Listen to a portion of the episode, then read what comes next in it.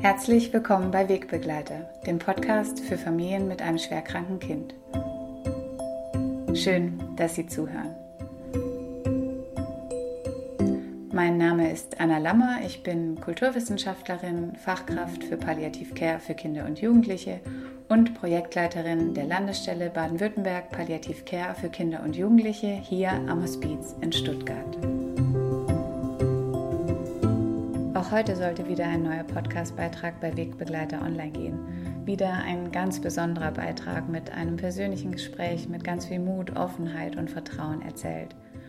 Doch gerade habe ich den Eindruck, dass wir von den vielen Ereignissen in den vergangenen Tagen schlichtweg überfordert sind. Und aus diesem Grund habe ich spontan entschieden, die nächsten Podcast-Beiträge anders aufzubauen. Momentan sind wir dazu aufgerufen, direkte Begegnungen zu meiden. Wir haben aber die Möglichkeit, soziale Netzwerke zu nutzen, um miteinander in Kontakt zu bleiben und uns auszutauschen. Mich würde so sehr interessieren, was Sie in diesen Zeiten gerade beschäftigt, was Sie erleben und denken, zu Hause, bei sich, in Ihren Familien, mit Ihren Kindern. Wie überbrücken Sie zum Beispiel die Schulschließungen? Welche Themen und Fragen beschäftigen Sie gerade besonders? Schreiben Sie mir gerne eine Nachricht, hinterlassen Sie einen Kommentar oder rufen Sie mich an. Die Kontaktdaten finden Sie auf der Website www.kinder-palliativ-landesstelle.de und auch unten in den Show Notes. In den folgenden Podcast-Beiträgen würde ich gerne auf Ihre Fragen und Erlebnisse eingehen.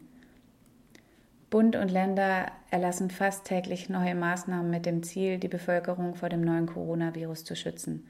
Und es bedarf einiges an Umstrukturierung und Veränderungen in unserem Alltag. Auch ich zum Beispiel nehme diesen spontanen Beitrag gerade aus dem Homeoffice auf. Und auch meine Emotionen schwanken wirklich zwischen Gelassenheit und Verunsicherung.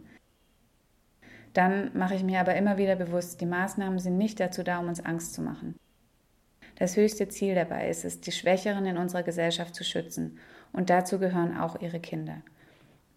Es gibt immer noch Einzelne, die unüberlegt und kurzsichtig handeln, Regale leer kaufen oder sich trotz der Maßnahmen weiterhin in Gruppen treffen und sagen, mich betrifft das nicht, ich bin gesund, mein Immunsystem hält das aus. Aber mittlerweile sollte jedem klar sein, dass wir hier alle betroffen sind und wir das nur gemeinsam meistern können. Und gerade dieses Gemeinsame ist für mich auch irgendwie ein schöner Gedanke, der uns als Gesellschaft verbindet. Wir sind dazu aufgerufen, Verantwortung zu übernehmen und solidarisch zu sein. Das Verhalten jedes Einzelnen entscheidet jetzt, wie schnell wir wieder zurück zur Normalität kommen können, wie schnell der Einzelhandel, Pflegepersonal, Ärzte und Ärztinnen und auch Sie als Eltern wieder durchatmen können. Wenn wir die Hygieneempfehlungen des Robert Koch Instituts einhalten, können wir viel dazu beitragen, dass der Virus sich in einem Tempo verbreitet, mit dem unser Gesundheitssystem Schritt halten kann.